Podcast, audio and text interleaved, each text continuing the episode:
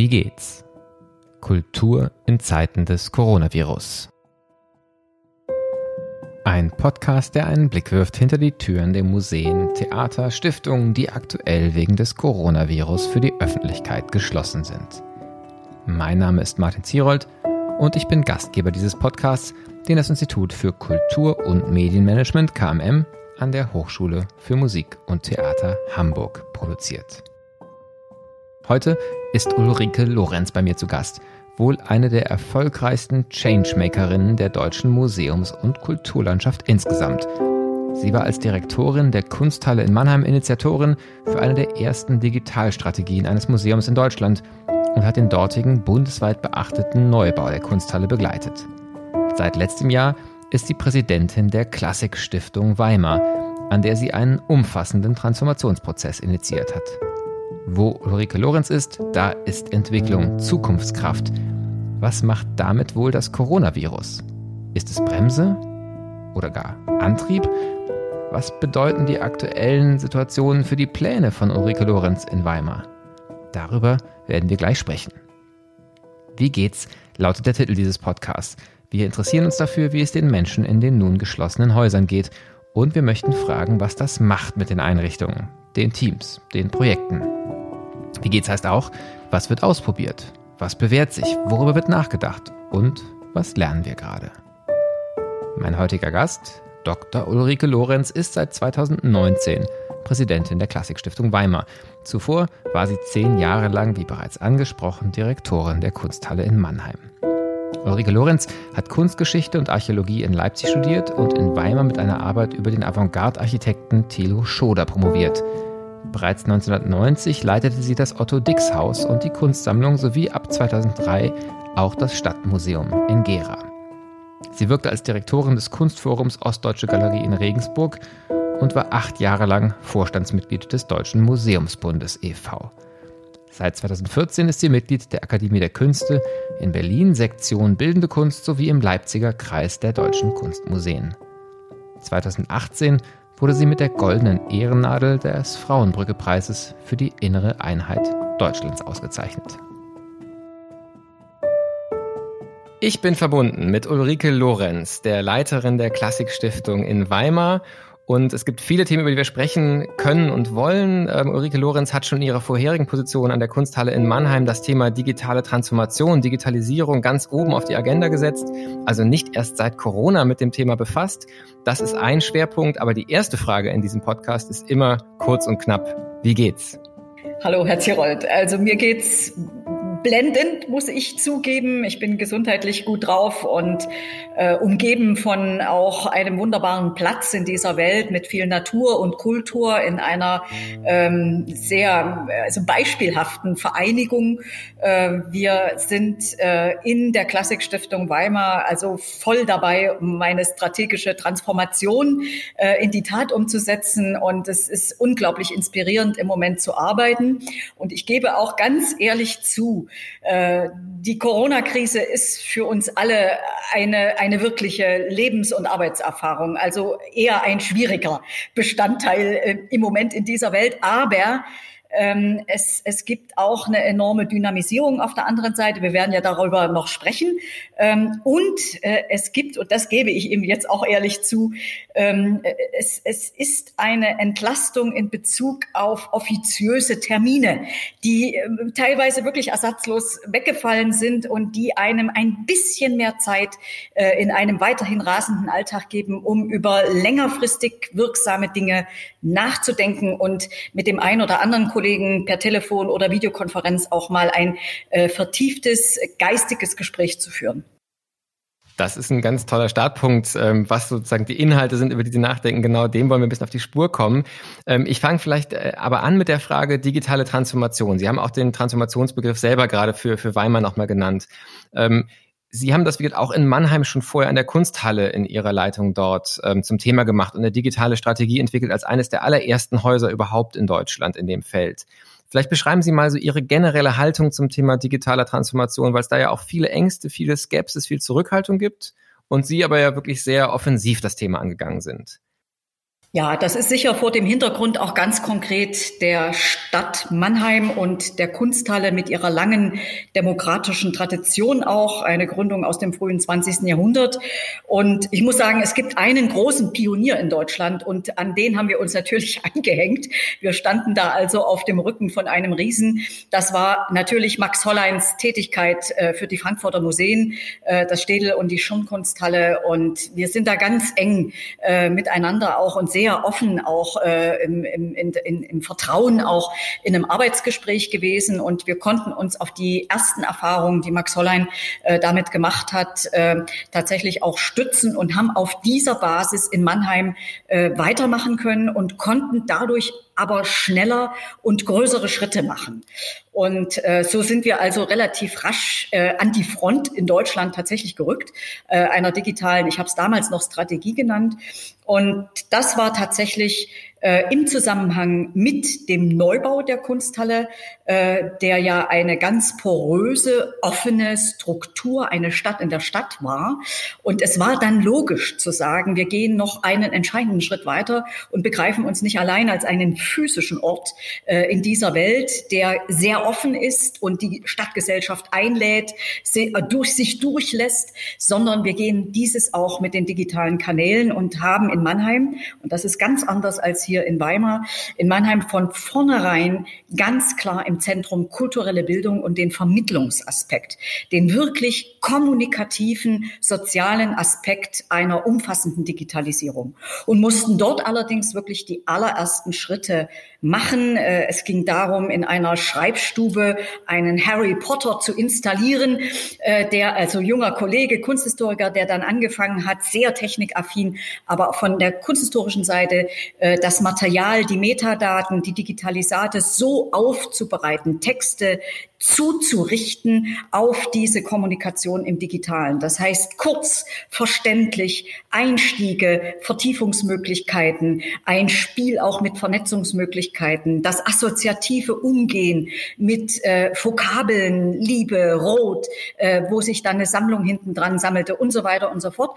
Also das war wirklich Pionierarbeit, die wir für die Kunsthalle leisten konnten und zwar großartig, das mit der Dynamik des Neubaus zu verbinden und dann tatsächlich auf den Punkt zu kommen, äh, auch noch unterstützt. Wir hatten ja eine fünfmonatige doch Verzögerung in der ganzen Sache und das hat uns im Digitalen aber den entscheidenden ähm, die Überlebenschance gegeben, das tatsächlich dann auch zur Wiedereröffnung des Hauses zu schaffen und diesen Meilenstein erstmal in die Welt zu setzen. Und ich gehe davon aus, dass die Kollegen nach wie vor auch weitermachen und vertiefen, äh, erweitern auch die digitalen Kanäle. Äh, aber die prinzipielle Philosophie war in Mannheim eben demokratische Offenheit, auch im digitalen. Und deswegen gar keine Angst äh, vor dem digitalen. Ich glaube auch, das äh, sind die großen Vorreiter der Entwicklung, vor allem in, im Angelsächsischen im amerikanischen Raum, äh, die das ja auch beweisen, dass man keinen Besucher gewinnt, äh, keinen Besucher verliert, aber alles zu gewinnen hat, wenn man einfach auf den Kanälen kommuniziert und auch eine völlig neue Generation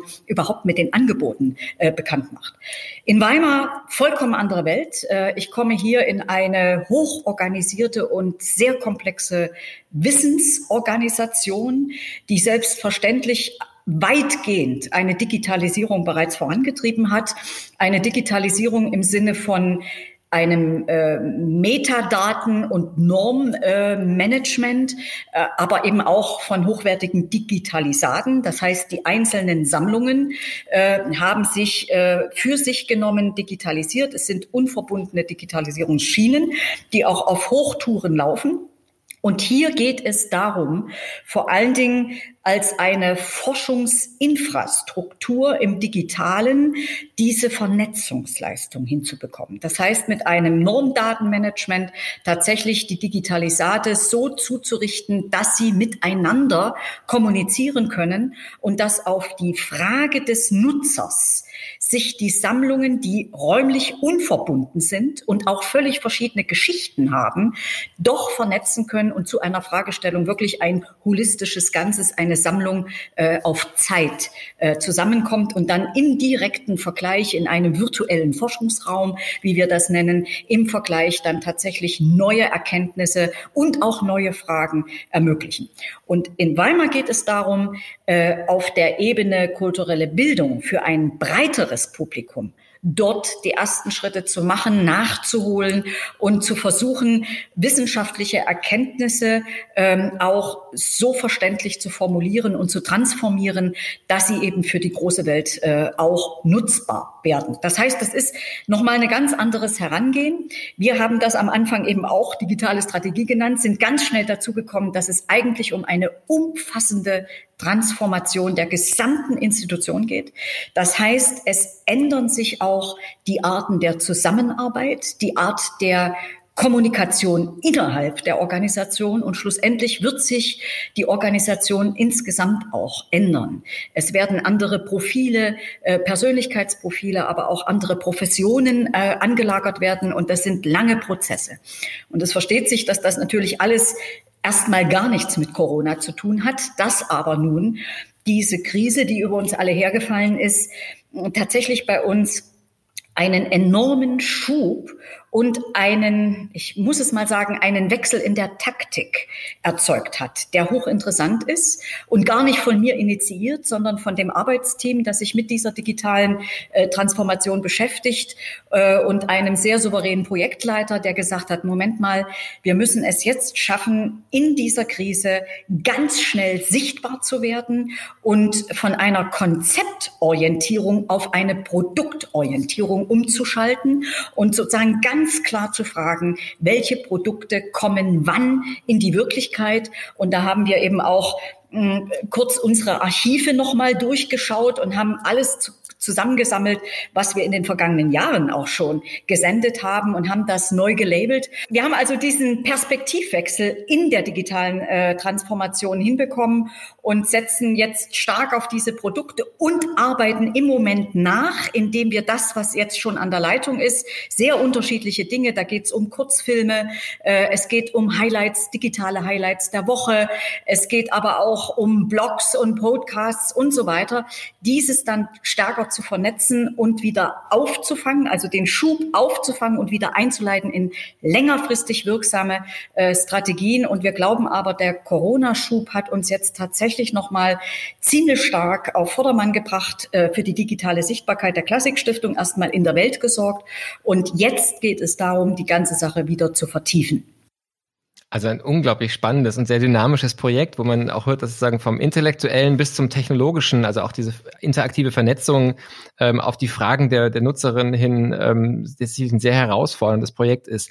Ähm, bevor wir vielleicht gucken nochmal auf die, äh, die Pro Produkte, die jetzt eben auch Besucherinnen sehen können, wenn Sie sagen, das ist, wir haben erkannt, das ist eine Transformation für die ganze Organisation, da wird sich die interne Zusammenarbeit ändern, die Kommunikation ändern, die Anforderungen an die Mitarbeitenden ändern, dann höre ich an der Stelle immer zwei Sachen. Begeisterung von außen, aber vielleicht auch große Ängste und Verunsicherung innen, weil das natürlich für jede Mitarbeiterin unter Umständen bedeutet, mein Gewohntes muss ich auch hinter mir lassen. Ähm, als jemand, der transformationserfahren ist, was wäre Ihr Ratschlag, wenn eine andere Organisation sich so grundlegend auf den Weg machen will? Was ist wichtig, was, was hilft, das, sowas zum Erfolg zu führen? Also Offenheit, Transparenz, Motivation durch auch Begeisterung und eigenes Vorbild vorleben äh, und Kommunikation. Also man muss im Gespräch bleiben auf allen Ebenen einer, einer großen Organisation. Aber ich kann wirklich Hoffnungsvolles berichten. Äh, die Klassikstiftung ist zweifelsohne auf einem hohen Niveau tätig. Es sind sehr viele Wissenschaftler bei uns äh, im Team, denen es naturgemäß leichter fällt, sich auch einzustellen auf neue Werkzeuge, die schlussendlich auch Vorteile äh, für die eigene Arbeit Arbeit bringen. Und ich muss sagen, wir erleben hier wirklich ähm, viele Erfahrungen live, äh, begleiten diese Erfahrungen auch, interpretieren sie auch gleich, immer wieder auch ins Positive hinein. Das hilft sehr, immer wieder den Schritt in die Zukunft zu machen. Äh, aber es gibt eben auch sehr viel Motivation, äh, die von den Mitarbeitern selbst kommt, die sich darauf einlassen. Und dabei hilft im Moment eben auch Corona. Es gibt keine andere Möglichkeit. Wir müssen auf Videokonferenzen umschalten. Wir sind da immer noch auch am Ausprobieren. Ähm, Zoom ist von der Sicherheit her für uns schwierig.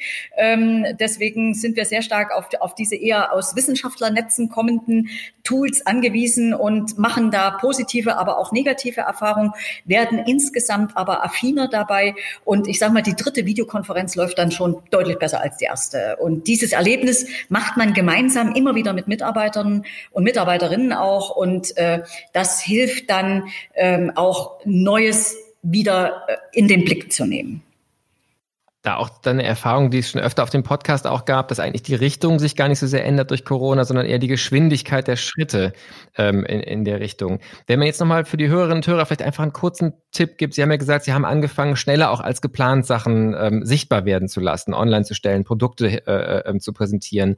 Wenn jetzt jemand einfach mal loslegen möchte, was wäre Ihr Tipp? Wo sollte man hingehen, um so einen ersten Eindruck zu bekommen von den Dingen, die die Klassikstiftung bieten kann für einfach interessierte Zuhörerinnen und Zuhörer? Also, unser Einfallstor ist selbstverständlich die Homepage der Klassikstiftung. Und da muss man sich reinbewegen. Äh, und dort entblättert sich dann der ganze Parcours im Wortsinne auch. Wir hatten ja geplant, zum Saisonauftakt in diesem Jahr äh, unseren Nietzsche-Parcours zu eröffnen, ein Parcours durch verschiedene Institutionen der Klassikstiftung, das Goethe-Schiller-Archiv, äh, die Anna-Amalia-Bibliothek, verschiedene museale Einrichtungen und vor allen Dingen im Zentrum das Wiedereröffnen eröffnete Nietzsche-Archiv mit einer neu gestalteten Dauerausstellung zum Philosophen. Und äh, dieses mussten wir verschieben. Es wird jetzt am Montag, am, am 8., äh, am 4. Äh, Mai eröffnet. Aber wir haben diesen ganzen Parcours in verschiedenen Formaten, digitale Ausstellungen, äh, Interviews, äh, Filme, wo wir die Ausstellungsstätten äh, gefilmt haben und digitale Ausstellungen auch ähm, das haben wir auf der Website äh, miteinander äh, ins Spiel gebracht und das kann man jetzt im Grunde genommen mit dem Einstieg der Homepage äh, nach und nach abgehen und wird dabei anderes am Wegesrand entdecken. Also ganz viel zu sehen und ähm, ich nehme auch wahr, ganz viel Optimismus und Tatkraft bei Ihnen. Wenn wir zum Abschlussgespräch jetzt noch einmal den, den Blick herauszoomen auf die Kulturlandschaft in Deutschland insgesamt, dann ist ein Eindruck aus den Gesprächen von mir, dass es viele Organisationen, die öffentlich gefördert sind, aktuell ähm, eigentlich tatsächlich die Zeit nutzen, wie Sie es auch beschrieben haben, um Dinge zu tun, die man sonst vielleicht nicht in der Geschwindigkeit tun konnte und da ganz viel auch Tatkraft und Kreativität sich entfaltet. Aber am Horizont gibt es auch die Sorge vor einer ökonomischen Krise im Land insgesamt und die Frage, was wird das machen mit der Ausgabebereitschaft auch der Besucherinnen, aber natürlich auch mit der Frage der Kulturförderung in Deutschland. Wie ist Ihr Blick darauf und ähm, also vielleicht auch was, was macht Ihnen Sorge und was kann man aber auch tun, um sich möglichst gut zu wappnen gegen eventuelle Sparzwänge, die da kommen könnten? Ja. Also Sie sagen es richtig. Ähm, es ist ein sehr komplexer Einfluss, den diese globale Krise, äh, die wir ja so noch nie eigentlich erlebt haben, ähm, auf unsere Institutionen haben wird. Und es steht zunächst mal die Sorge tatsächlich um äh, das wirtschaftliche Überleben und Fortkommen. Wir haben große Projekte, gerade auch mit meiner Ankunft im letzten Jahr in Weimar, angeschoben, in den Blick genommen und wir würden sie wahnsinnig gerne auch verwirklichen. Darunter sind große Infrastrukturprojekte, Bauprojekte. Äh, wir müssen das Schloss äh, sanieren in Weimar als lebendige Mitte der Klassikstiftung auch inhaltlich ausbauen. Äh, wir haben das Ensemble des Goethe-Nationalmuseums mit dem Wohnhaus des Dichters, das dringend saniert werden muss. All das steht im Raum und das könnte gefährdet sein, wenn diese Krise jetzt noch einen wesentlich größeren Einfluss auch auf die Wirtschaft unseres Landes und auf die Welt äh, haben wird. Wir sind aber auch betroffen vom Einfluss auf den internationalen Tourismus, äh, den die Krise haben wird. Wir sind eine Einrichtung, die auf der einen Seite natürlich für die Bevölkerung vor Ort da ist, die größte äh, Kultureinrichtung im Land Thüringen, äh, aber auf der anderen Seite natürlich auch sehr stark einen nationalen und internationalen äh, Tourismus hat. Und das könnte uns längerfristig beschäftigen, dass in Größenordnungen Besucherzahlen auch wegbrechen werden. Und wir sind wie alle vorsorglich rechnenden äh, Institutionen dabei äh, zu überlegen, wo können wir sparen, äh, wie können wir die äh, Mindereinnahmen äh, beim Ticketing, aber vor allen Dingen auch in unseren Bildungsprogrammen. Hm, wir bieten ja nationale mehrtägige Bildungsprogramme in Weimar auch in Zusammenarbeit mit anderen Institutionen an. All das ist im Moment auf Null äh, gesetzt und wie können wir das ausgleichen. Es gibt aber auch den Einfluss auf unsere inhaltliche Arbeit. Ähm, wir verschieben Ausstellungen, äh, wir überlegen, ob wir bestimmte Projekte überhaupt noch in dieser Form machen oder gleich sehr stark transformieren auf die neue Situation. Das heißt, im Moment gibt es schon einen hohen Anpassungsdruck ähm, an diese neue Situation. Wir hoffen gleichwohl, dass, wie wir es im Moment ja auch erleben, unsere Träger fest zu uns stehen äh, und dass äh, unsere Träger genauso wie die gesamte Gesellschaft begreifen, dass Kultur ein essentielles Lebensmittel ist. Ich glaube, das ist durchaus auch positiv äh, zu sehen, dass das in einem solchen Abschalt Zustand plötzlich bewusster wird, als es ähm, äh, immer ist. Äh, wenn, wenn man weiß, man kann sich verlassen, ich kann immer in ein Museum gehen. Ab Dienstag hat, hat jedes Museum dieser Welt auf. Ja, das ist ja eine hohe Verlässlichkeit. Plötzlich ist das nicht mehr gegeben. Und dann gibt es den Phantomschmerz, es fehlt etwas. Und aus dieser Situation etwas Produktives zu machen, zu sagen, kommt, schauen wir nach vorn ähm, und richten wir uns ein auf ein Publikum, das neu dankbar möglicherweise auch ist, dass durchaus dann im regionalen und lokalen Rahmen auch wieder strömen wird. Ähm, und langfristig würden wir die eine oder andere Erfahrung auch, ähm, bis hin zum philosophischen Nachdenken über unsere eigene Endlichkeit. Und das liegt bei der Klassikstiftung durchaus nahe, äh, mit Nietzsche als Philosophen, aber eben auch mit dem Nachdenken der Klassiker über das Leben. Ähm, wir nehmen das mit in unsere Arbeit ein und für, für uns gilt tatsächlich im nächsten Jahr, wir haben ein Themenjahr ausgerufen, neue Natur. Da ging es uns ursprünglich eigentlich um den Klimawandel und den Einfluss, den wir in unseren historischen Parkdenkmalen äh, haben. Und das wollten wir sehr offensiv an die Front stellen, auch mit ganz unkonventionellen Mitteln, einem grünen Labor äh, im Park an der Ilm. Und Jetzt werden wir auch die Pandemieerfahrung in dieses Thema mit hineinnehmen, es sozusagen erweitern, komplettieren und werden umso spannender dann im Jahr 2021 äh, für unser hoffentlich dann auch wieder internationales Publikum da sein. Das klingt sehr spannend und auch auf jeden Fall so, dass es toll wäre, noch mal ein weiteres Gespräch zu äh, führen, wie sich die Dinge weiterentwickeln. Für heute haben Sie einen ganz engen Terminkalender, deswegen die letzte Frage noch ganz kurz und knapp zum Ende. Wo finden Sie denn gerade Inspiration in all dieser Arbeit, die Sie haben? Ähm, Gibt es einen Tipp, den Sie teilen können, äh, eine Lektüreempfehlung oder was anderes, so was, wo Sie zur Ruhe finden ähm, und vielleicht eben auch zur Inspiration auf eine andere Art als in der Arbeit finden?